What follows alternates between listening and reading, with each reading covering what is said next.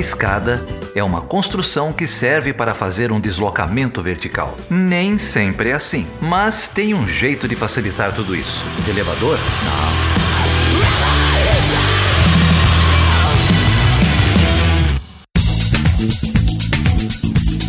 Então, gente, hoje eu estou aqui com a Cláudia Garcês. É um prazer enorme recebê-la aqui. A Cláudia é coordenadora estadual do MTST. Ela também é coordenadora da Casa Teresa de Benguela e do coletivo Mulheres em Movimento, do coletivo de mulheres do MTST.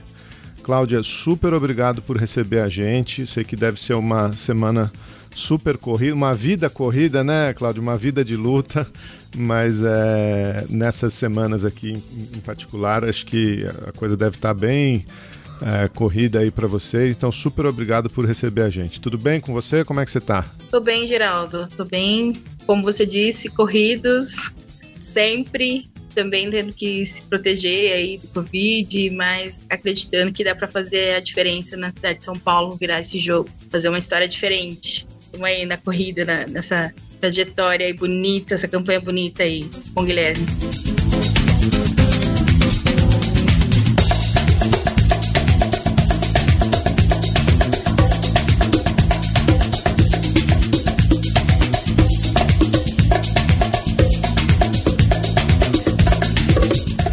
A gente ouve muito falar do Guilherme já há, há muito tempo, Guilherme Bolos por conta da atuação dele no MTST. E a gente, MTST, para quem não conhece, ainda tem alguém que não conhece, é o Movimento dos Trabalhadores Sem Teto. E a gente é, convidou você aqui, Cláudia, que a gente queria muito entender e desmistificar um pouco o, o MTST, né? Que é um, um, movimento fundamental aí na luta pelo direito à moradia. Então, se você pudesse explicar para o nosso ouvinte é, o que, que é o, o, MTST, quem são vocês, o que, que vocês fazem? Então, Geraldo, é, nós somos um coletivo né, que faz luta por moradia. Né? Então, não basta ter é, esse direito esclarecido lá na Constituição. A gente se vê ainda em 2020 com a necessidade de organizar famílias para cobrar esse direito que é tão básico, né? E quando a gente percebe que no Brasil existem vários movimentos de moradia, é porque também existe aí um descaso com, com a própria Constituição. Então, para não para não o direito básico é, não se tornar aí uma, um montoado de letra morta, é que existem os movimentos populares, né? Tudo que está tá escrito é, na Constituição e não se cumpre, os movimentos populares eles vão lá e se organizam fazem a luta, seja qualquer, que seja a pauta, né? E o nosso cabe a moradia, que é um, um dos direitos mais básicos, é garantido pela Constituição, né? Garantido lá na, na Constituição.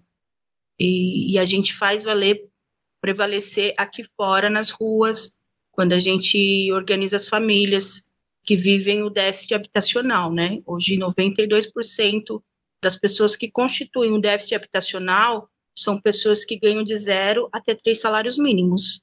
E, e, esse, e esse ganho, essa renda, ela não é suficiente para poder garantir o direito à moradia.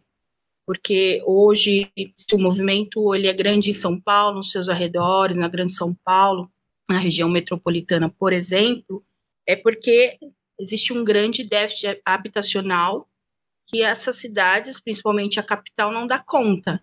Então, quando é, a gente come, começa a é, aprender de onde que vem, de onde que surge isso, né? E a gente acaba é, entendendo que vem do, do DNA da, da, da, formação da cidade, né? É, vem lá desde a República do Café com Leite, que o centro era só para os barões do café, né? E os negros, assim que, que houve a abolição da escravatura, também foram cerceados de, de, de, de tudo, né? Houve uma grande justiça, né, com eles. Na verdade, quem foi, quem foi aí no, no caso, teve alguma coisa, algum um valor é, de reparação foram os donos dos, dos, escravos, não foram os escravos, né? Já teve uma, uma grande justiça a partir daí. E lá, um pouco antes da, da abolição da escravatura, na, na, na, lei de terras, que dizia que, que estabelecia quem poderia ser dono de terra ou não. Então, já começa aí, né? O DNA da, da formação das cidades, todas todo baseado em diferenças, né, desigualdades para as pessoas, para os trabalhadores, para as pessoas simples que não tinham acesso, que não podiam comprar terras, para os negros, né? E mesmo depois da abolição ainda foram tirados do centro, tiraram das suas comunidades, tiraram, tiraram seus territórios, né? E jogado para fora da, da, do centro da cidade. Depois, na Revolução Industrial, também os trabalhadores novamente também foram expulsos, né? Havia um, quando, até quando é interessante para o capital ter o trabalhador próximo, era investido né, na, nas vilas operárias, tudo, mas depois novamente foram expulsos. Então começa aí no gene da cidade, no gene da construção, da formação de uma cidade segregada, né? São duas cidades, a cidade dos que podem usufruir do centro e a cidade das pessoas marginalizadas, que estão mais afastadas do centro. E são com essas pessoas que nós construímos o maior movimento de moradia hoje reconhecido nacionalmente até internacionalmente, que consegue estar hoje em, em 11 estados totalmente atuante, totalmente entregando moradia, entregando aquilo que se propõe a fazer. É, hoje estamos em São Paulo, no Distrito Federal, no Ceará, em vários estados. E, e essas famílias que nós trabalhamos são famílias de, de, de baixa renda, né? De muito baixa renda, que não conseguem financiamento, não são pessoas de crédito, né? Na avaliação do banco, não atinge o score, não vai atingir o score, não vai atingir uma capacidade de, de, pagamento, né, de continuar pagando. São pessoas que não têm, não possuem fundo de garantia por tempo de serviço, que também é, um, é um modelo, né, utilizado é, do BNH, lá na, na, época da ditadura também, modelo de, de financiamento que se utilizava muito do fundo de garantia. Hoje as pessoas não têm, né? Com essa crise que nos afetou, é muitas das vezes o governo abriu mão, né? É, liberou o saque do FGTS. Então, é, nós trabalhamos com pessoas que, que têm muita dificuldade, pessoas marginalizadas, pessoas que, que muitas vezes têm dificuldade de fazer esse pagamento, de, de ter um, uma avaliação do score bancário, né? De atingir esse, esse, essa avaliação. Não são sujeitos de crédito que nós trabalhamos hoje. Cláudia, deixa eu, eu tô aqui com a minha colinha, né?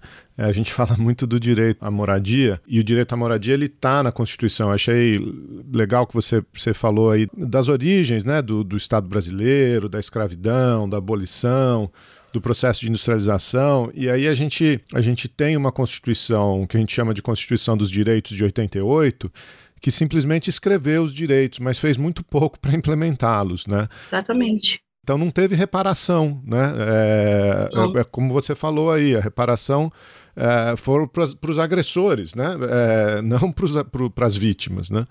Mas a gente tem, enfim, ali na, na, na Constituição de 88 o artigo 6 o artigo 7 né? É, o artigo 6 que fala do direito à moradia, o artigo 7 que fala de um salário mínimo é, que dê condição da, da, da, família arcar com a sua moradia. A gente tem o dever do Estado, um pouco mais para frente, de construir moradia, melhoras habitacionais. E a gente tem, é, de 2001, o Estatuto da Cidade, que fala da função social da propriedade. Né? É, não é isso, e, isso às, às, vezes as pessoas ficam nessa coisa da propriedade privada, mas não sabem dessa história da função social. Então, eu acho que o, o trabalho de vocês ele é, um, é um trabalho que se contrapõe muito à especulação imobiliária, né? Isso que você estava é, comentando, né? Como os, os, trabalhadores são expulsos do centro, mas também resgata essa ideia de, de função social, né? Você podia é, desenvolver, explicar um pouco isso para a gente? Principalmente assim, na hora que o, que o MTST escolhe as propriedades, escolhe os imóveis, como é que é que essas coisas elas vão, elas aparecem todas juntas na prática, né? É de uma forma bem simples, né? Vou, vou tentar te explicar. A gente é, tem vista, é, a gente sempre acompanha como que tá as coisas nos bairros, né? É, a gente tem um trabalho consolidado, um trabalho de base bem consolidado na, na capital, e a gente tem, tem sempre em vista onde tem terreno, que situação que está, né? E para a gente ocupar, quando a gente ocupa um terreno, é, a gente ocupa um terreno que está ocioso, que está parado lá, que está só criando mato, que está servindo para é, depósito de, de um monte de coisa ruim, sabe? De, desde de carro roubado, moto, é, para servir, servir de outras práticas também, é, que põem em risco a vida das mulheres também, né? Bom, enfim, é, são esse tipos de terreno que nós ocupamos. E geralmente esses terrenos eles estão há mais de 40 anos é, sem função social e também muitos deles sem pagar impostos. Que choca é que a gente tem aí mais de 30, 40 anos e nada foi feito, né? Nenhuma multa chegou, nenhuma notificação, apesar que você, você citou muito bem lá o Estatuto das Cidades, que fala sobre a propriedade privada, que fala da regularização das terras, que fala né, do zoneamento da cidade, que fala também sobre notificar esses terrenos que estão ansiosos, esses imóveis que estão ansiosos na, na cidade, mas mesmo assim é, existe essa dificuldade né, do poder público é, de, em não notificar. O, é, é, uma gestão que eu, eu, sempre cito, que se esforçou muito para fazer isso, foi a, a, gestão do Haddad, né, em notificar é, terrenos é, que estavam aí sem função social, também imóveis, mas a coisa não desenvolve, né?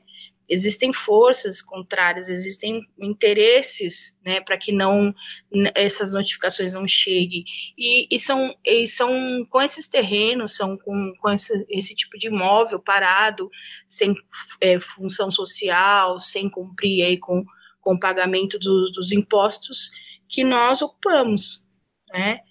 A gente sabe identificar e a gente é, é, hoje na verdade, a ocupação do solo em São Paulo também está se esgotando, né? Vai chegar uma hora que não vai ter mais terreno para ser ocupado.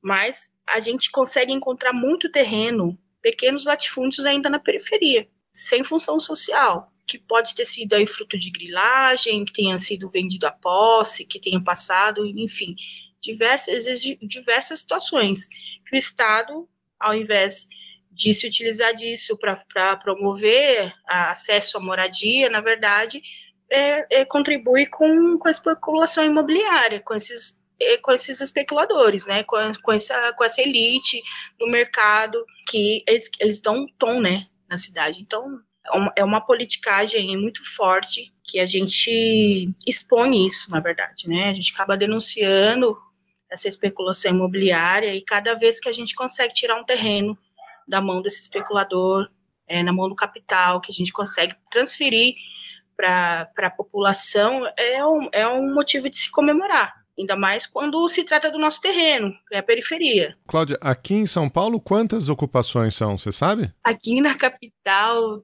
e na região metropolitana tem mais, quase 30 ou 32 ocupações. É muita ocupação. Aqui só na Zona Leste a gente tem uma cinco em Copa do Povo, Dandara que vem logo em seguida, Esperança Vermelha, Anastácia e André de Almeida que a gente que a gente ajudou a fazer a resistência em 2016, 2017, em que o, o Guilherme estava no meio dessa negociação e foi parar no, no DP, né, para esclarecimento. Então, tem, só na, na Zona Leste, aqui próximo onde eu moro, temos cinco ocupações. E são todas de terrenos, não, não tem. Ou tem ocupação de edificação também? Não, não, são todas de terreno. A única de edificação que a gente tem, de imóvel mesmo, é da Coab, é a Casa Teresa de Benguela, mas aí é um outro, outra página. Mas todos esses que eu te citei daqui da Zona Leste são terrenos, cinco ocupações de terreno nesse formato, sem função social, abandonados há muito tempo, servindo aí só para desmanche, de, eh, desmanche não, né? Para depósito de, de carro roubado, para outras finalidades que não, atendam, não atendiam a população.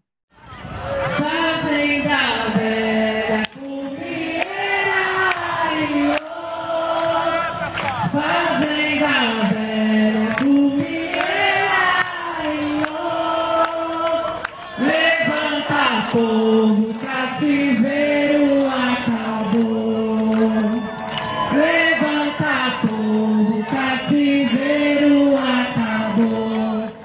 conta um pouco pra gente, como é que é o, o, o dia a dia ali, o, o, começo de uma ocupação? Vocês é, constroem tendas, vocês é, constroem pequenas edificações? Como é que, como é, que é o, o dia a dia? Então, a gente, a primeira coisa que a gente constrói dentro de uma ocupação é uma cozinha.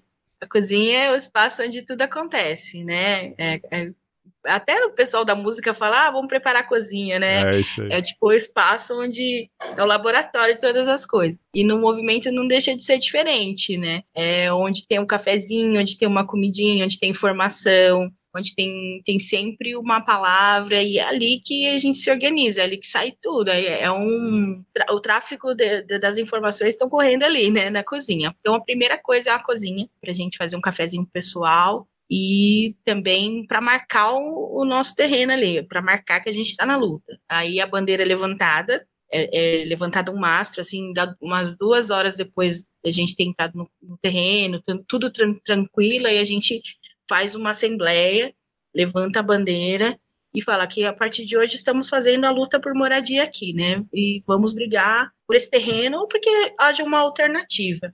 E as pessoas entram é, junto, quanto está acontecendo a, a, construção da cozinha, os barracos estão sendo levantados também. Primeiro são aquelas, aquelas casinhas assim de, de índio, que a gente chama, né? Quatro, três bambus amarrados e uma loninha por cima para marcar ali que a gente, né, consolidou a ocupação. Depois, no outro dia, a gente tem uma equipe que a gente faz o trabalho de base, chamando as pessoas de, de perto, né? A gente traz muita gente que precisa de fazer a luta de moradia, que a gente já tinha estabelecido um trabalho antes, reuniões, mas também aí a gente vai para o bairro mais próximo fazer também esse trabalho e as pessoas vêm chegando. E fazem, aí a gente é, delimita o espaço, porque a gente não obriga as pessoas a morarem lá na ocupação, mas a gente pede que eles façam um, bar, façam um barraquinho de lona mesmo, dois por dois, pode ser de bambu, pode ser de madeira, mas seja revestido, né, com a, com a lona, para depois a gente delimitar os grupos, né, que é, vão se formando, e as pessoas recebem a numeração no barraco, e ali, a partir da primeira assembleia, já está valendo uma luta ali. Então, é essa forma que a gente se organiza. Depois, quando no segundo, terceiro dia, a ocupação sendo massificada, e a gente vai separando os Gs, e cada G tem sua cozinha.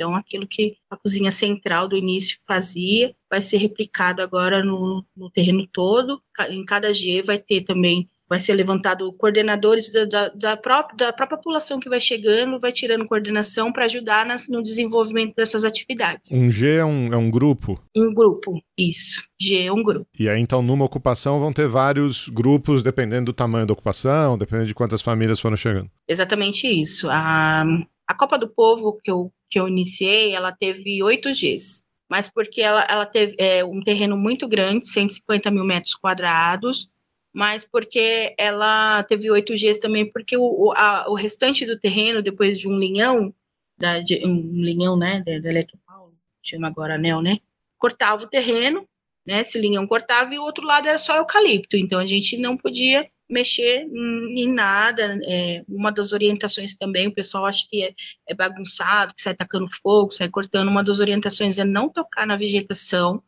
que foi encontrada, que seja uma árvore, seja um pé de babosa. A gente dá orientação para não arrancar, para preservar ali. Também é, a gente também tem essa preocupação com o meio ambiente. Então, quanto, quanto de espaço der, a gente vai fazendo Gs e vai pôr no povo. Ligação elétrica, vocês conseguem? Saneamento? Como é que faz? No começo, a gente, é, no primeiro dia, já tenta já puxar a eletricidade da própria rua mesmo, geralmente todos, quase todos os lugares que a gente ocupa sempre tem, né, uma comunidade, ou tem uhum. Um bairro pequeno, então tem luz, a gente se organiza, a gente um dá um, um, um, sei lá, 100 metros de fio, o outro ajuda da forma que pode, e a gente puxa da rua para dentro, primeiramente vai para essa cozinha, e para um barracão de reunião, porque no, já no segundo dia já, já é tirado coordenação né? Já, já chamamos o pessoal para ser coordenador, para ajudar nas atividades. Então, precisa também ter, ter um, barraco e a energia primeira que vem é para essa cozinha e para esse barracão. Uhum. É, a água também geralmente passa na porta, a gente não é muito fácil, né? Às vezes tem que fazer um negócio meio que, que sem, sem ninguém ver, porque senão, né? a gente fica sem água. Muitas ocupações a gente ficou muito tempo sem água. Carapicuíba foi uma luta terrível para ter água. Nos perseguiam muito, isso foi em 2014, final de 2014 e 2015. mas a gente sempre consegue puxar água também. Como é uma ocupação e é um direito básico, água e luz, né? É, também a gente consegue encontrar um, um, não ter muita dificuldade nessa parte, né? Uhum. É, muitas das vezes eles respeitam, né? É, o PM ou ambiental, ou que, que seja o, o, órgão fiscalizador aí que está tá em cima, muitas das vezes não, nos respeitam porque é um direito básico, né? Então a gente está ali lutando por moradia. E quando não, quando não é respeitado, a gente pede, a gente faz ato.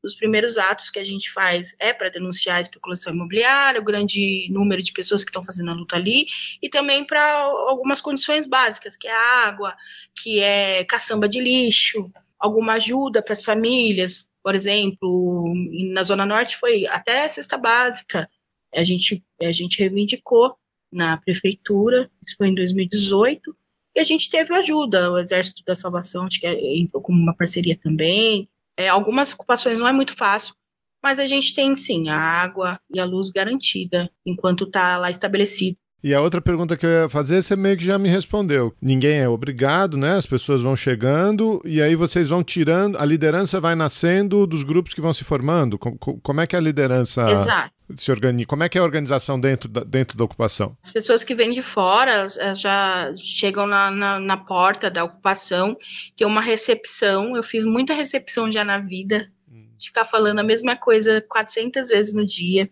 mas é uma coisa que depois você aprende, assim, você vai melhorando, vai trazendo outras, outros elementos no, script, é bem legal. E, e, e a pessoa que está na recepção, ela, você é, deixa o nome, o telefone, né, principalmente do Zap, a gente ir em contato, e aí a gente explica o que, que é o movimento, assim, uma coisa muito rápida, a gente explica que, que o movimento dos trabalhadores sem teto organiza as pessoas que precisam de uma moradia, que não conseguiram, que moram com, com a família, no puxadinho, que mora de favor, que mora em cima do, do, do córrego, em áreas de risco. A gente explica o que, de uma forma bem rápida e resumida, o que, que é esse sem teto, né? O sem teto não é só a pessoa que mora na rua, né? Essa pessoa que mora com a família, no, no puxadinho, né? Na área de risco e tal.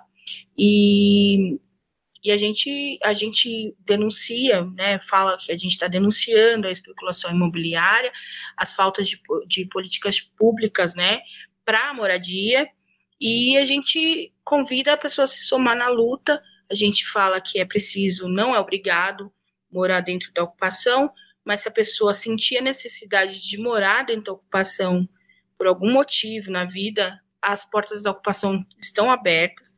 A gente só pede para que todo, para que o maior número de pessoas consigam é, fazer a luta também, que o espaço seja um pouco menor, né? Não pode haver também cozinha individual, por isso que existem as cozinhas, por, por se tratar assim de bambu e lona, né? De, de, de ser material inflamável, a gente não permite que tenha cozinhas individuais, a gente também não pode deixar que tenha é, fogareiro, lâmpada, lamparina, vela, principalmente à noite, né? Então a gente dá, dá toda essa orientação para as pessoas quando chegam ali. E o primeiro, primeiro passo é fazer a pessoa se conscientizar que tem esse direito e também que ela não se sinta envergonhada de estar no movimento de moradia e ser confundida com um invasor. A gente explica bem a diferença de invasão e de ocupação. A gente trabalha com, com essa ideia de ocupar. Invasão, na verdade, é entrar no espaço onde já tem pessoas morando, já existe uma pessoa dando função social para o terreno, e a diferença da ocupação é quando a gente entra num terreno ocioso que não está cumprindo a função social, não está atendendo famílias, não está atendendo a sociedade e ainda está lá criando mato e está acumulando impostos, né, com o poder público. Então, é, a gente explica tudo isso nessa conversa inicial, que às vezes não é muito, não é muito rápida, mas também não é muito alongada, né? Porque muita gente chegando com, com madeira e lona, e pegando essas informações. Então, o primeiro passo é romper com o preconceito das próprias pessoas. É, não é fácil, a gente Eu, eu como coordenadora, no, no, segundo, terceiro dia, eu, eu me perguntava, meu, o que eu, o que eu tô fazendo aqui, né? Porque eu tô, eu tô invadindo, né? O que é dos outros. Mas aí você começa a, a ter esse, esse ganho de consciência, a consciência começa a expandir através da, das formações que são dadas né, pelo movimento, a partir dessas pequenas falas mesmo, na, já na porta, na recepção de uma ocupação, você já começa a ser politizado, você entender como é que funcionam, como é que funcionam essas estruturas aí que preservam aí, né, a, a propriedade privada defendem os especuladores, né? em detrimento ao direito da moradia das pessoas. E aí a liderança da ocupação sai num segundo momento, sai dessas assembleias, dessas eleições que estava falando, como é, como é que saem os coordenadores, a, a, liderança da própria ocupação? Aí acho que no segundo dia, já quando está bem consolidada, quando está crescendo, está naquele fervo, solona e madeira chegando, o povo chegando, aí a gente começa a delimitar os Gs, né? Por exemplo, o G, primeiro o G, G1, né, grupo 1 é o primeiro a ser formado, muito rápido, né? São as primeiras pessoas que vão chegando, vão pegando ali e, e fazendo seus barraquinhos, e a gente já passa fazendo a fala política. estamos hum. aqui fazendo a luta por moradia e, e, nós vamos lutar por esse terreno, queremos que ele, que ele venha atender as famílias. Tem muita atividade a ser feita, vai ter muito ato, vai ter muita caminhada pessoal vai vir aqui na Assembleia, precisa pegar presença, precisa organizar comida de quem não tem o que comer, que vai, vai vir morar aqui na ocupação e vai comer aqui, ou vai estar de passagem e vai se alimentar na ocupação.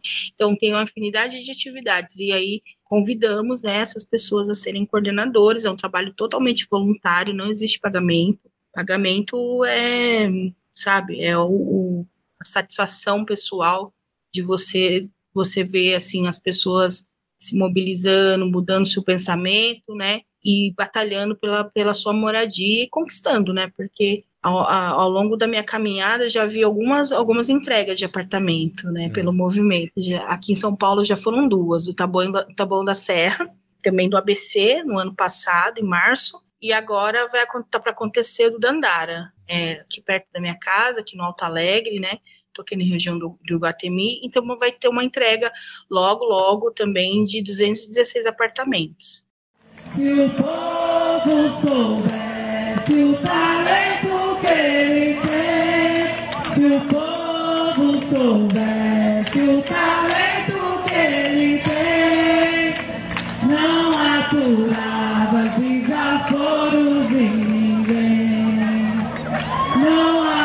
Quem que vem Cláudio, você falou, é, a gente sabe, né? A população de baixa renda, enfim, população de rua, de baixa renda, ou que morava de favor, que, que morava.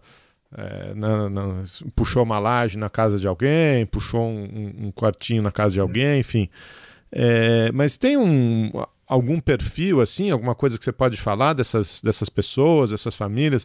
O pessoal trabalha, sai, sai para trabalhar de manhã, volta, ou, ou, como é que é? Tem algum, algum perfil em particular, não? É, massivamente são mulheres, mulheres negras a maior parte da, da 75% hoje a gente já tem esse dado. Nossa. Porque a gente tem a gente tem um aplicativo que a gente andou fazendo o cadastro das pessoas, né, atualizando os cadastros. Então essas informações a gente tem de pronto porque a gente mesmo tá, tá fazendo esse tipo de pesquisa quantitativa, se eu não me engano, né? E são 75% das pessoas são as mulheres, a maior, de, a maior parte delas são negras, mulheres negras, a boa parte chefe de família, que trabalham em diferentes áreas. É, é dentro daquilo que, que cabe para as mulheres da periferia, né? Que a gente sabe que muitas delas não acessam todo tipo de vaga, né? Então, muitas cabeleireiras, muitas manicures, muitas faxineiras, muitas mesmo. É, babás, cuidadoras, né? Os homens também são homens que trabalham na indústria, são pessoas autônomas, né, que trabalham no mercado informal. Então, é esse o perfil das pessoas que fazem a luta hoje. E a renda é aquela, aquela de zero até três salários mínimos. Então, tem um morador de rua que, que se encontrou na luta, tem a, a dona de casa que cria seus filhos sozinha, mãe solo, né, muitas jovens, muitas jovens mesmo, de verdade, E também os trabalhadores informais, é, também muitos Ubers, muitos motoristas de Uber, muitos entregadores de aplicativo. Tanto é que quando teve uma, o break né, dos aplicativos, a gente contribuiu com muito, muitos companheiros nossos que, que que estavam trabalhando aí nos aplicativos também. Isso é um dado bem bem fresco, assim, vamos dizer que é bem recente esses dados, né? Muitas pessoas de aplicativo também que são fazem parte do movimento, pregadores, motoqueiros, é um esse, essa, esse, esse, esse, uh, esse ramo de, de trabalho assim mais mais duro, né? Precarizado, né? Informal, precarizado. precarizado. Exatamente, mais precarizados, são que compõem aí a grande massa do movimento também. Eu não tinha ideia, você falou 75% de mulheres, quer dizer, é, não é só que o Estado não cumpre o direito à moradia, né? É, mas ele é ele está agredindo a mulher e a mulher negra, né? A, além de todas as agressões que, que, que esse grupo já sofre, é, ainda, ainda tem essa, né? É, não, não tinha ideia, achei muito impressionante esse, esse número. É, você, se você puxar hoje, você vai ver que hoje as mulheres que mais sofrem com, com falta de políticas públicas são as mulheres negras podem ser que, que, pode ser não, existe as mulheres de classe média e classe média baixa, né, de renda baixa, da classe trabalhadora, na verdade, que são brancas ou pardas ou estão na paleta de cores mais beneficiadas, né, pelo clareamento, pela essa miscigenação, mas as mulheres negras são as que, que mais enfrentam todo tipo de preconceito para arrumar o trabalho, para ascender na vida, para ter estudo. Então, com essas mulheres que a gente lida todo dia, são essas minhas companheiras, sabe? E quando a gente começa a se olhar como coletivo, por exemplo, não existe só o coletivo de mulheres, existe o coletivo de negros e negras também. Né, foi se olhando, foi pôr na lupa para cima do, do, do, movimento e descobrindo quem é que compõe né, o movimento. Então, a gente acaba descobrindo isso, que somos muitas mulheres mas predominantemente as mulheres negras que são as mais ofendidas, as que são mais que sofrem mais o descaso do Estado, né? Tanto para para saúde, educação, trabalho, que sofrem o racismo, tem que lidar diariamente com racismo, seus filhos. Então, eu costumo sempre conversar com as minhas companheiras que eu falo, eu falo, as mulheres negras do movimento, as mulheres negras da periferia, elas elas não lutam só para sobreviver, elas lutam para ver a sua família sobreviver também, né? Lutam para ter o que comer, lutam para ter onde morar, lutam para, sabe, para não ver os filhos mais morrendo na bala da balachada da, da PM, que é geralmente para os nossos negros, né? Haja visto aí toda essa comoção que está acontecendo, já há alguns meses aí na pandemia, uma coisa que mundial, né? E aqui o pessoal, a gente teve a, a fala infeliz do, do, do, do vice-presidente falando que não existe racismo no, no, Brasil. Coisa infeliz, né? Existe, existe forte. E pegam todas essas nossas mulheres, inclusive a chapa coletiva de mulheres do movimento para verea, a vereança esse ano foi um apontamento das nossas mulheres. Uhum. Eu te falei que teve um encontro, né? É, ano passado, do coletivo, a gente se organizou, conseguiu reunir 600 mulheres, e elas deram, elas deram a, a, a linha toda política. Elas, elas denunciaram né, qual que era a violência que mais pegava para o lado delas, elas falavam da violência não só física, mas elas apontaram a violência do Estado, a violência do Estado que, que permite uh, que o filho dela sofra na escola, o racismo, o bullying, o, a falta do, do, do, médico, de um, de um atendimento digno da violência obstétrica que cada uma delas sofre, e foram pontuando, pontuando, até chegar um momento de falar, né, a gente precisa ter representação nossa lá também. A gente quer ver as nossas mulheres na política. Faltou dizer o nome, mas elas já sabiam exatamente, porque as, as que concorreram, as meninas da Junta, a Tuca, a Débora né, e a Jussara, são mulheres pretas periféricas potentíssimas na luta de moradia. Super representantes, mulheres foda. Mulheres foda. Mulheres muito fortes. O Chutando a Escada conta com apoio financeiro dos seus ouvintes. Para saber mais, acesse chutandoaescada.com.br barra apoio.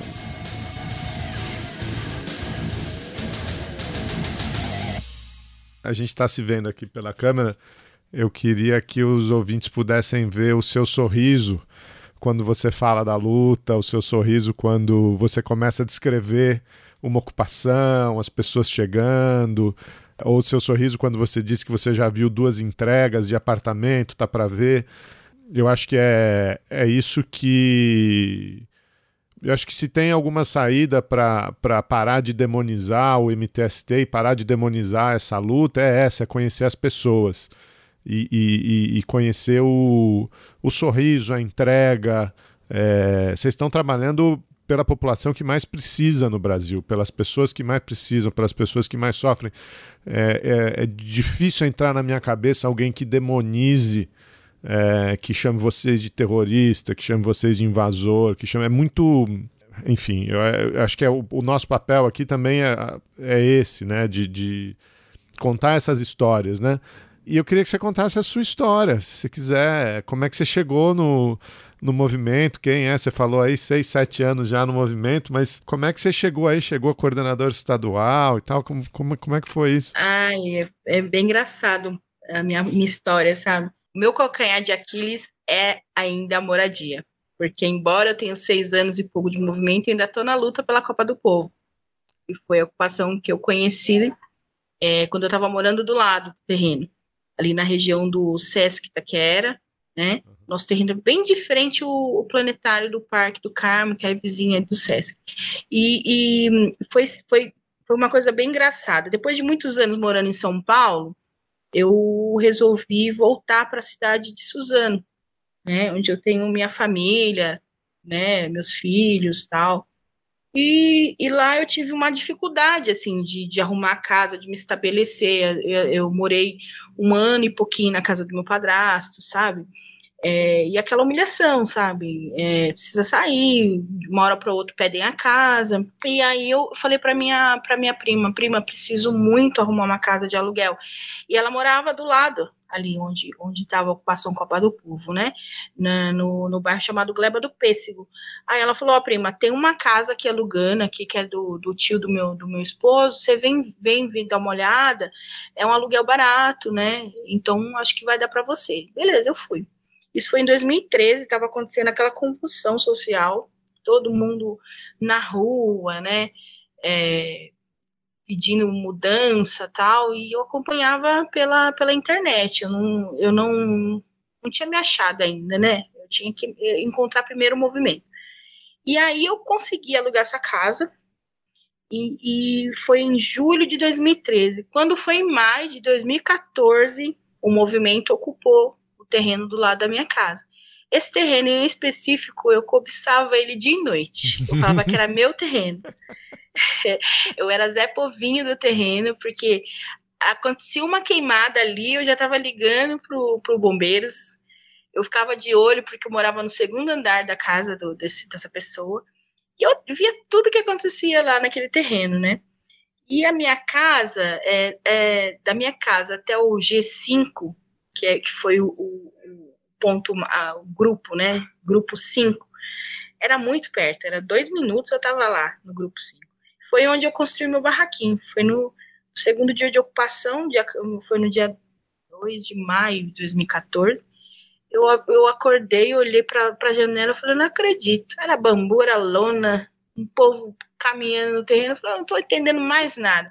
Aí sobe o dono da casa falando, ó, quem está lá é o MTST, eles fazem luta por moradia, e vai ter assembleia às sete horas. Aí você vai lá para entender como é que é esse negócio, né? Eu falei, é, vou fazer o quê, né? Já entraram no meu terreno mesmo, então vou ter que dividir com esse, com esse povo aí, né? Vou lá saber o que, que é isso. Aí eu, eu fui, acho que eu nem fui no primeiro dia, fui no segundo dia só. Eu esperei para passar, tinha uns compromissos para fazer naquele dia, no sábado, e eu fui no domingo. Quando eu cheguei no domingo, eu, eu tava próximo do dia 5, né? Quando eu cheguei lá, já o grupo já estava quase fechando. O G5 já estava quase todo consolidado e também já a gente não achava mais madeira, na, na região, cabo de vassoura nem nada. Eu sei que eu saí pegando, quebrando os, os rodos, vassoura em casa. E eu consegui fazer uma casinha de cachorro assim, bem pequenininha. Ganhei um pedaço de lona e construí na frente da, da gente de saúde, a dona Maria. Falei, ai, Claudinha, vem aqui, faz aqui. Tinha um espacinho lá. Ela tinha construído uma garagem, né? Parecia que ia estacionar um Volvo lá dentro. e eu consegui fazer bem pequenininho, era o número, depois eu recebi o número de 110, eu nunca vou esquecer esse número, 110. E foi ali que eu comecei a minha trajetória, no segundo dia. Aí no terceiro dia passou o Josué, Josué Amaral, que é um das lideranças também do movimento há muitos anos, né? Agora aí é, ele fazendo a campanha do Guilherme também, tá super ocupado. E ele passou assim, ele perguntou: Você sabe de quem é esse porque tinha um tinha uma fazenda marcada, tinha, fizeram com tudo que acharam, um pedaço de pano, um pedaço de trapo, um pedaço de papelão, e marcaram um negócio gigantesco. Ele falou, você sabe de quem que é? Eu falei, não sei não. E eu sentada lá no, na garagem da, da Dona Maria, né, esperando. E aí várias coisas acontecem na cabeça, vários pensamentos, né, vem na, na, na tua cabeça. Como que vai ser isso aqui? Será que a gente vai ter só esse pedacinho aqui? Será que eles vão juntar o pessoal, vão, vão subir um prédio com. Mas aí Sabe? você tinha saído da casa que você tava já, tinha pego suas coisas e tinha ido pra lá. Não, até dois minutos de lá. Eu né, não era obrigatório morar lá. Né? Eu consegui fazer um barraco de cachorro. Eu falei, eu e meus dois filhos? Não, jamais. Eu já enfrentei cara feio dos filhos, né? Porque eles já eram mocinhos. Aí, ai, mãe, nossa, que. Eu falei, não, eu vou lá, preciso, né, da minha moradia. Deixei eles falando e fui lá, né? Uhum. É filho de, de pobre metido a rico, né? Tipo, é, eram umas coisas assim estranhas, né? Mas aí, bom, eu fui, e aí passou o Josué, e daqui a pouco passou a, a Simone, Simone Pérez, inclusive ela já, já é falecida, foi uma grande militante do movimento. Ela falou, chegou com um megafone chamando o povo, né? Vem aqui que a gente precisa falar, não sei o quê.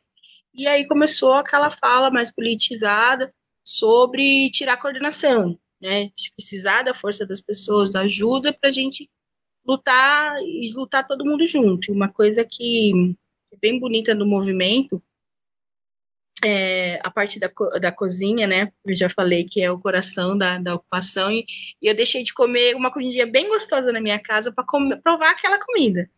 Era uma comida bem simples, sofrida, sofrida, sofrida mas eu queria estar ali. E as coisas, todas as coisas são feitas no coletivo, isso que é mais importante, sabe?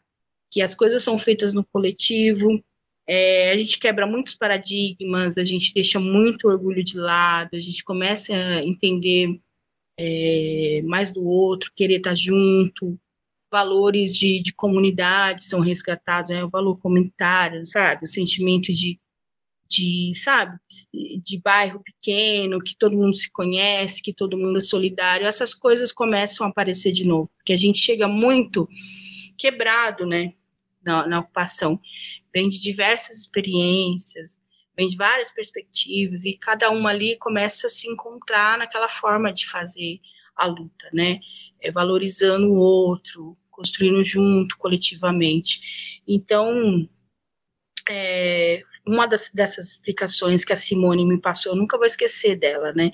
Da forma como, como ela fazia a luta dela, que era muito bonita, era uma, uma mulher muito forte também, é, mais uma liderança mulher preta, né? Referência no movimento que eu trago com muito carinho. E, assim, eu queria, eu tinha uma vontade de, de me doar, né? Eu estava com um pouco de tempo livre, um pouco de segurança naquela época, porque meus, o pai dos meus filhos havia morrido, né? Então eu queria me doar por alguma coisa, eu não sabia o que, que era, e aí eu encontrei o um movimento, uma coisa assim, né? É, a gente lança para o universo e o universo devolve para a gente. Eu queria aquele terreno hoje, bem dizer, ele é meu já, né? Ninguém me tira mais, né? Vai demorar 10 anos? Que demora 10 anos, mas é meu, vou morar lá um dia, né? entendeu? E essa vontade de fazer alguma coisa também, que eu não entendi o que que era, e eu encontrei no movimento, sabe? Foi uma coisa assim que uma transformação que aconteceu do dia para o outro, mas eu consegui entender bem isso, sabe, sobre a coletividade, sobre esses valores, assim, sabe, de olhar para o próximo, de querer ajudar, de você ver importância em, em você estar tá na fila para pegar a presença da pessoa ou para tirar dúvidas sobre o que aconteceu na assembleia, o que foi falado, quando que vai ser o próximo ato onde ela, a pessoa tem que ir, sabe? Pequenas coisas que a gente, às vezes, para a gente não é nada, mas para outra pessoa é, é um monte de significado, sabe? Para ela se, se nortear na, na, na, vida também, na luta, sabe? E então, ai, cara, é tanta coisa assim, sabe? Tem suas contradições, logicamente, como todos, todas as coisas, como todos os grupos, mas, tipo, é o que faz a gente, né? Pega pessoas totalmente sem voz e sem vez e te dá condições não só de lutar pela moradia, mas de você se encontrar como cidadão, né? Se encontrar como pessoa, desenterra um monte de vontades e te faz entrar em contato com um monte de coisa boa que acaba moldando mais o seu ser, né? Tira aquele verniz de dureza que a sociedade te bateu tanto e você consegue ali ter muita coisa boa. E é isso que a gente queria falar para as pessoas, né? Isso que a gente precisa falar para as pessoas. Não são pessoas, não são pessoas terroristas, gente. Não são, são pessoas sofridas, pessoas que não tiveram oportunidade, que o Estado negligencia de todas as formas, né? E precisam da moradia. E, e ninguém vai invadir a casa de ninguém, né, Cláudio? É, ninguém invade ninguém, a casa de ninguém. Ninguém invade a casa de ninguém. É uma coisa tão, tão óbvia, mas a gente precisa dizer, né? Justiça formigueiro! Justiça formigueiro!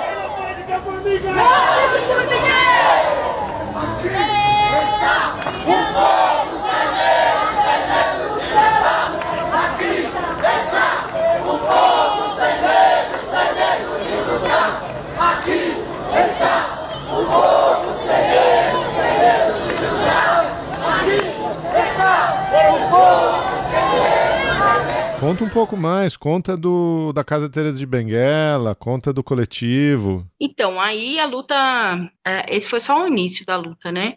A gente conseguiu ficar quatro meses lá, foram quatro meses de vitória, a gente teve que dormir na frente da, da Câmara Municipal para poder votar o plano estratégico diretor de 2014, para poder legalizar aquela área, enfim.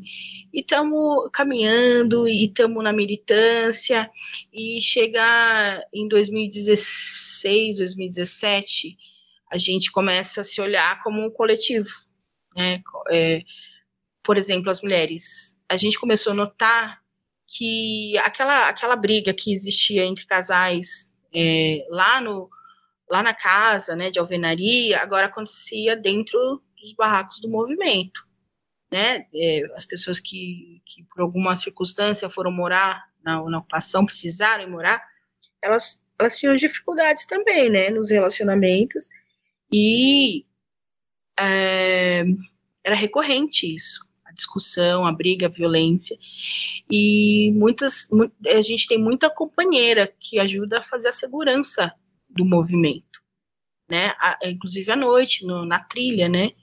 Muitas mulheres que às vezes durante o dia não pode se comprometer, à noite estão lá no movimento fazendo trilha, ajudando cuidado de cada de cada barraquinho, porque eu já te falei, né, não pode ter lamparina, não pode ter vela, então é uma questão de segurança, né, para a gente, para o acampamento inteiro. E aí elas começaram, eles, os homens e as mulheres que fazem a trilha, é, ter, ter isso recorrente, né, a violência, né, ouvindo as, é, as mulheres serem agredidas, e a gente pegava, tinha uma linha, tirava o, o abusador, né, o agressor da, da, da, ocupação. A gente tinha essa linha, não era, não era tolerado. E a gente viu que não adiantava, porque depois de um tempo eles voltavam a ficar juntos, né? Então a gente começou a pensar como que a gente vai fazer, como que a gente vai fazer para melhorar a situação.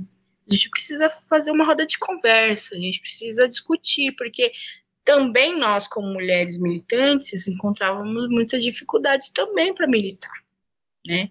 Quer seja com outro coordenador, quer seja com o acampado. Eu mesma já sofri muita, muita gordofobia, porque eu sou uma pessoa acima do peso. Eu sofri uma, uma violência de gordofobia em Guarulhos, que precisou chamar para conversa. Então, como mulher e militante, a gente também encontrava as dificuldades. A gente parou e falou: a gente precisa, é, a gente precisa conversar mais sobre isso. E aí as rodas de conversa foram acontecendo aqui, ali, de forma pontual, sabe? Quando acontecia alguma coisa, a gente estava, mas aí o negócio foi, crescendo, a vontade, né, se organizar. E aí, quando foi agora em, é, no comecinho de 2017, a gente ocupou a Paulista. Não sei se você ficou sabendo, mas a gente, ficou, a gente morou lá durante 22 dias, né, na Paulista. E a gente é, propôs muita cultura, né, muito, muita informação, muita formação, muita gente boa é, passou por lá. E as mulheres também tiveram seu momento. É, é, algumas é, companheiras de outros coletivos feministas viram que a gente estava lá, vamos fazer uma roda de conversa, vamos falar com essas mulheres sobre violência. E aí, cara, aí foi. Aí a gente se achou, porque é, os só relatos praticamente iguais, as mulheres sofriam a mesma coisa. É, e, e, não é uma coisa assim isolada, sabe? É um problema estrutural mesmo. O machismo é um problema estrutural, assim como o racismo. Porque a maioria dos relatos eram muito parecidos, sabe? É, mulheres que não podiam, nem muitas vezes não podiam é, fazer sua luta por moradia, que eram colocadas na, na, contra a parede, ou você escolhe o movimento ou, ou o nosso casamento ou relatos de, de vários relacionamentos anteriores, de abuso, sabe? Muita mulher com medida protetiva, a gente recebeu nas rodas de conversa, estava aqui, mas era de outro estado, já tinha sofrido muita coisa, abuso na infância, então começou, bem sabe, a gente começou a tirar tudo do armário, as coisas todas.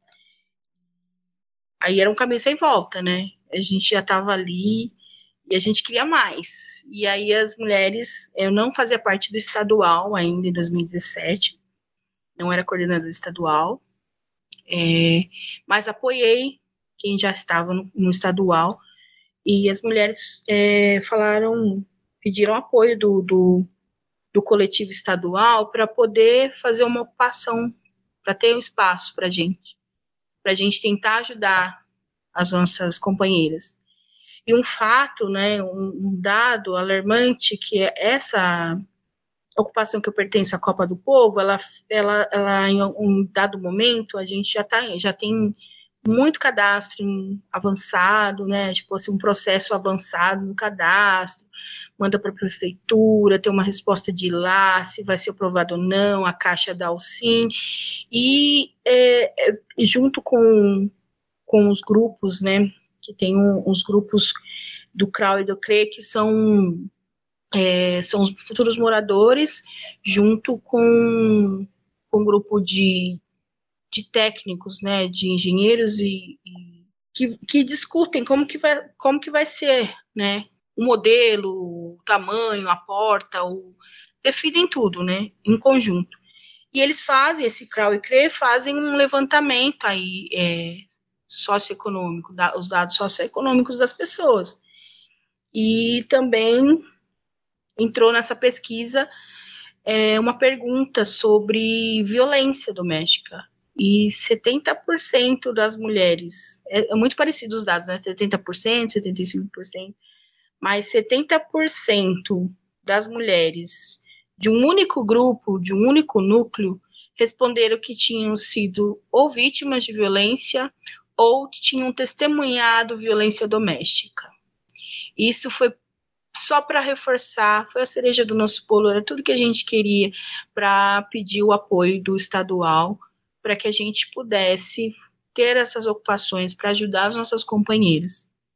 Porque é, existe um, um trabalho muito sério quando a gente fala que precisa se reunir, que precisa discutir violência, que precisa ajudar, né? Não empoderar, porque empoderar é uma palavra assim, a gente que não é isso, bem isso, sabe? A gente não consegue dar esse poder para a mulher, mas a gente consegue fortalecer nossas companheiras na medida do possível. Então a gente precisava fortalecer elas, porque muitas delas estão em busca da, da sua moradia porque sofrem violência doméstica e não podem largar o, o, a pessoa, o agressor. Tem dificuldade financeira, como eu já te falei, são uma, a maioria mulheres negras que encontram dificuldades todas a partir de emprego, creche para pôr os filhos. E a gente precisava desse local, desse local, sabe? Aí foi, foi decidido que, que nós teríamos duas ocupações, uma na sul e uma na leste, na leste de São Paulo. Na leste seria próximo a esse núcleo que respondeu a essa pesquisa socioeconômica, falando também aí da violência doméstica. Então, escolhemos um local na Coab, na Zona Leste, para ocupar. Estava abandonado desde 2007. Era funcionava lá uma, uma videolocadora. Quando a gente entrou no, no local, tinha muito lixo. Era o pessoal morava na, na frente, assim, sabe? É, pessoal de rua, morador de rua, usuário de droga. Então tinha muito lixo, tinha muito rato. E ainda tava todos os móveis lá do, do antigo dono, sabe? Da, da, última pessoa que, que fez comércio lá, que era uma videolocadora chamada Tranca, ainda por cima, super conhecida. Na Coab 2 aqui, né? José Bonifácio. No outro dia, no mesmo dia, na verdade, era para ter acontecido da Zona Sul, mas lá não deu certo. Então veio todo o ônibus né? A gente tinha levado um ônibus de mulher para cada canto, veio o ônibus lá da Sul para reforçar e foi o que deu certo. A gente conseguiu consolidar a ocupação. Foram cinco meses, os primeiros cinco meses foram, muito, foram muitas atividades ali desenvolvidas, foi super efervescente ali. A gente fez muito, muita roda de conversa, a gente acolheu mulheres, a gente discutiu machismo, nosso, sobre o nosso corpo, a gente fez muita atividade, teve capoeira, teve arte, teve, teve das minas, teve roda de conversa LGBT, é, a gente tinha até duas mocinhas trans que a gente ajudava, sabe? De, da região mesmo. E a gente obrigava elas lá, dava comida e recebia as mulheres. E foi super, foi super importante esses cinco meses que a gente atuou, os primeiros cinco meses. Aí Aí nos reintegraram de forma arbitrária em abril de 2018. Nos colocaram para fora, pegaram um documento de 2006 de outras pessoas que 2006 ou 2005, não sei, e tiraram a gente de lá. Nós não recebemos nenhuma notificação. E foi uns dias antes, isso foi na segunda-feira que nos reintegraram. No sábado, a gente tinha feito um chá de bebê para 84 mães, com direito à orientação das obstetras, né? Um grupo de, de obstetras que trabalham com mães, mães periféricas. E foi muito bonito, muito significante aquele dia. Reuniu 84 mães naquele espaço, não foi fácil, mas foi a coisa mais linda que a gente fez. A gente estava super feliz, empolgado e incomodou, né? Mas a gente foi atrás do nosso espaço, eh, a gente fez um ato, fomos para a Coab, e a Coab prometeu nos devolver um, um outro, um outro local para a gente desenvolver nossas atividades, né, que era muito importante. Naquele mês que a gente foi reintegrado, 2018, tinha, a gente tinha acabado, o MTST tinha acabado de ocupar o triplex, ter denunciado a farsa. Aí sobrou para nós, né? Foi assim, foi naquele, foi na, acho que foi na segunda-feira que a gente ah, ocupou o triplex. Coincidência, Cláudio, que coincidência. E na quinta-feira a gente foi reintegrado, foi uma coisa assim, entendeu? No sábado a gente tinha feito o chá de bebê maravilhoso, na segunda ocupou o triplex e na quinta-feira estávamos na rua. Mas fomos atrás do nosso espaço, a gente levou dados, a gente levou fotos do, das atividades, enfim, a Coab ficou de nos devolver o, espaço, algum outro espaço que não fosse aquele. É, foram, fomos, fomos três meses, três meses de peregrinação, conhecendo espaços que eles nos apontavam, mas tá, tinha morador de rua, tinha usuário de drogas, não dá para desenvolver atividade, né? E falar do nosso corpo junto, né, com, com o pessoal que tem cachorro, o pessoal que tem problema de droga que é um problema de saúde pública, né, que eles deveriam cuidar. Então, é, cada lugar que eles nos mandavam, a gente recusava, porque não dava, não tinha nem condições, né.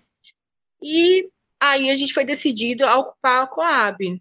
Eu estava dando três meses, é, esse, nesses três meses a gente foi, vamos, vamos radicalizar lá na, na Coab, senão não vai sair nada. E a gente foi e eles falaram, ah, vocês estão andando em círculos com a gente, que a gente apresenta os locais para vocês, vocês não querem falar, gente, não tem condições, quem está andando em círculos são vocês, porque vocês mostram cada lugar horroroso pra gente. E aí, a conversa vai, conversa vem, não saía, ninguém falava nada que prestasse. Falei, ah, então tá, tá bom, a partir de agora a Coab está ocupada. Eles arregalaram o olho, a gente tirou as bandeiras da, da Teresa de Benguela de dentro da bolsa e do MTST, e a gente começou a colar na parede com adesivo Boulos e Sônia 50, que estava próximo da eleição. E foi com isso que a gente colou as bandeiras. É, a gente está aqui ocupando, vocês não chegam a lugar nenhum, então está ocupada. Aí a Luciana começou a chamar a mulherada na porta, no, no pelo WhatsApp. Vai, mulherada, que ajudou a construir a Teresa de Benguela, estamos aqui ocupando a Coab, estão com dificuldade de nos devolver o nosso espaço, então venham para cá, tragam seus filhos, venham todos. Aí ela começou a chamar o pessoal, a mulherada toda, e, e aí eles ficaram olhando um para o outro assim, sem entender nada que estava acontecendo. E teve um, um, um, senhor mais, mais antigo na Coab, que eu esqueço o nome dele sempre. Ele pediu licença, saiu da sala, falou que voltava em cinco minutos. E aí a gente foi preparando o terreno ah, gente, vamos, devolvam a gente para o nosso antigo espaço que a gente promete sair sem truculência, né? Tá lá, tá fechado, serviu de alojamento para o pessoal que faz vigilância no bairro, entendeu? E vocês tiram a oportunidade de a gente trabalhar com essas mulheres. Teve mulher que passou pela Casa Teresa de Menguela que teve seu filho no, no meio da rua, e tem muita mulher precisando da gente, da, da, das nossas oficinas de geração de renda. Então, vocês tiram a possibilidade da gente continuar fazendo um bom, nosso bom trabalho. Quando esse cara voltou do, do escritório dele, esse senhor aí, que eu sempre esqueço esse nome, ele falou assim: Olha, gente, então vamos fazer o seguinte: eu vou devolver vocês pro, pro antigo espaço até que a gente descubra um local adequado para vocês realizarem as atividades de vocês. Tudo bem? Ah, o que a gente queria, né? E voltamos com a Casa Teresa de Benguela, depois tivemos muito problema de infiltração, ficar um, mais de um ano paradas, tendo só atividades assim, pontual, reuniões a gente não conseguiu trazer mais o yoga que a gente tinha, a geração de renda, nem nada, mas a gente conseguiu crescer como coletivo, né? E aí em 2019, o desafio era fazer coisas juntas, né? Todas as regiões juntas. A gente precisava fazer, debater é, isso, violência, machismo, debater gênero, todas juntas, né? E aí propomos um encontro encontro estadual de mulheres do MTST, que foi em outubro do ano passado, e foi incrível. É, reuniu 600 mulheres em três dias. É, é, a gente conversou sobre tudo isso e, e, como eu te falei antes, elas apontaram a necessidade de ter representação, né, de ter essa representatividade nas eleições. Daí surgiu também a chapa coletiva de mulheres, né, juntas, para atender também essa, esse apontamento das nossas mulheres, né? Que elas conseguiram, assim, foram maravilhosas. Elas não falaram só da violência doméstica, mas de todas as violências do Estado, né? Quer seja na educação, na saúde, é, na violência com seus filhos, a violência empregada pela PM. Então elas chegaram muito assim, sabe, maduras também junto com a gente nessa reunião. E a gente e foi maravilhoso esse encontro. Eu faço parte desse coletivo por ser mulher, por ter passado na Casa Tenguela, por ter é, contribuído aí muito em Guarulhos também, em 2017, com rodas de, de, de conversa, de, de, debate, né, de violência doméstica, de gênero, e, E para esse encontro a gente tirou um operativo, né? A gente tirou um operativo e eu faço parte desse operativo. Então tô, tô aí na luta com essas mulheres nesse coletivo também, por toda a situação já, vi, já vivida, por ter, ter é, superado violência doméstica, né? Meu primeiro, primeiro casamento, primeiro é, ter superado uma situação de violência muito forte. E é isso. É, eu não consigo ver mais a, a luta de moradia dissociada da luta, né? Contra o machismo, a favor dos nossos direitos, de, de, igualdade, né? É uma, é uma coisa estrutural, né? E diferente de, outra, de outros grupos feministas, a gente entende que é, é, é preciso colocar os homens também nessa luta. Assim como a, gente precisa envolver os brancos na, na como branco, mulher branca, né, dizendo, a gente tem que apoiar a luta dos nossos irmãos negros contra o racismo, os homens também têm que estar envolvidos. É, é uma luta que perpassa pela outra, né, uma interseccionalidade das lutas aí. Eu acho que a gente só vai avançar quando a gente conseguir colocar também todos, né, envolver todos nessa luta. É, eu não, não podia concordar mais, é, Cláudia, e, é, e aqui eu falo como homem branco, né? Esse problema é, é meu para resolver, porque isso, eu faço parte do, da, do grupo agressor. É, esse problema não é, é não é justo pedir para você resolver esse problema. O, o negro, a mulher, é, o indígena, esses caras são os, preju são os prejudicados, né? É, esse problema é nosso, né? É, é, é a gente que tem que é, atuar para para resolver, para parar com essa violência estrutural e, e não, não, não, podia concordar mais. Assim, é, faço coro aí a tudo que você disse. Se o povo soubesse o talento que ele tem, se o povo soubesse o talento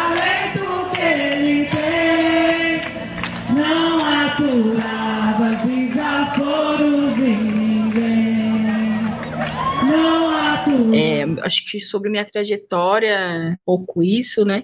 Primeiro luta de moradia, depois a gente se vê como mulher, muitas dificuldades, ter que se organizar, e aí a gente tem um coletivo, e o fruto do coletivo são as meninas na eleição esse ano, é, ficaram na primeira suplência com muito orgulho, é, não conseguiram chegar lá, mas ficaram na primeira suplência, tiveram mais de 21.800 votos, uma coisa bem importante de se frisar, né? E é isso, cada vez mais ocupar espaços que antes é, não foram pensados para nós, né? Ocupando, ocupando terra, lutando por moradia, ocupando a política e fazendo dela é, dando um novo, um novo formato para a política, né? A gente não quer mais essa política que está aí, né? Tudo que representava o trabalhador antes de alguma sigla também já foi rechaçado pela, pela própria população.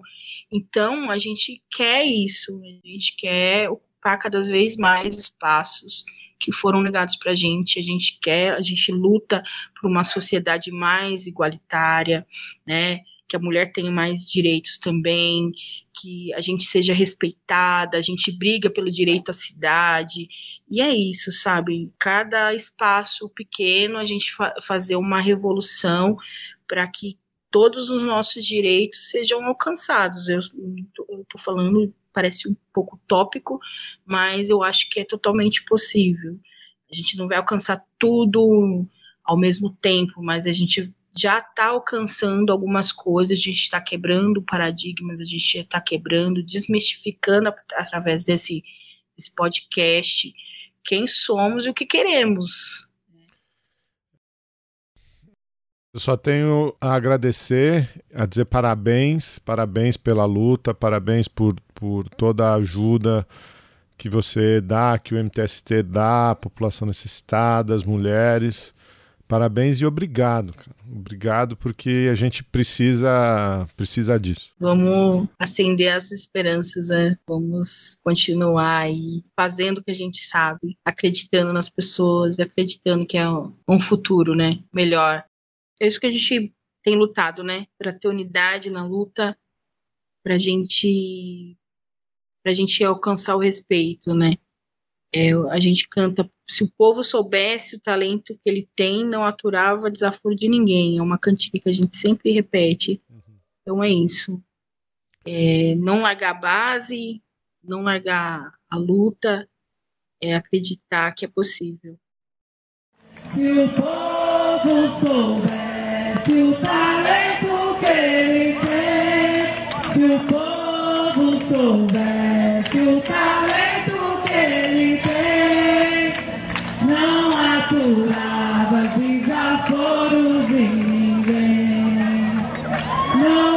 Aturava.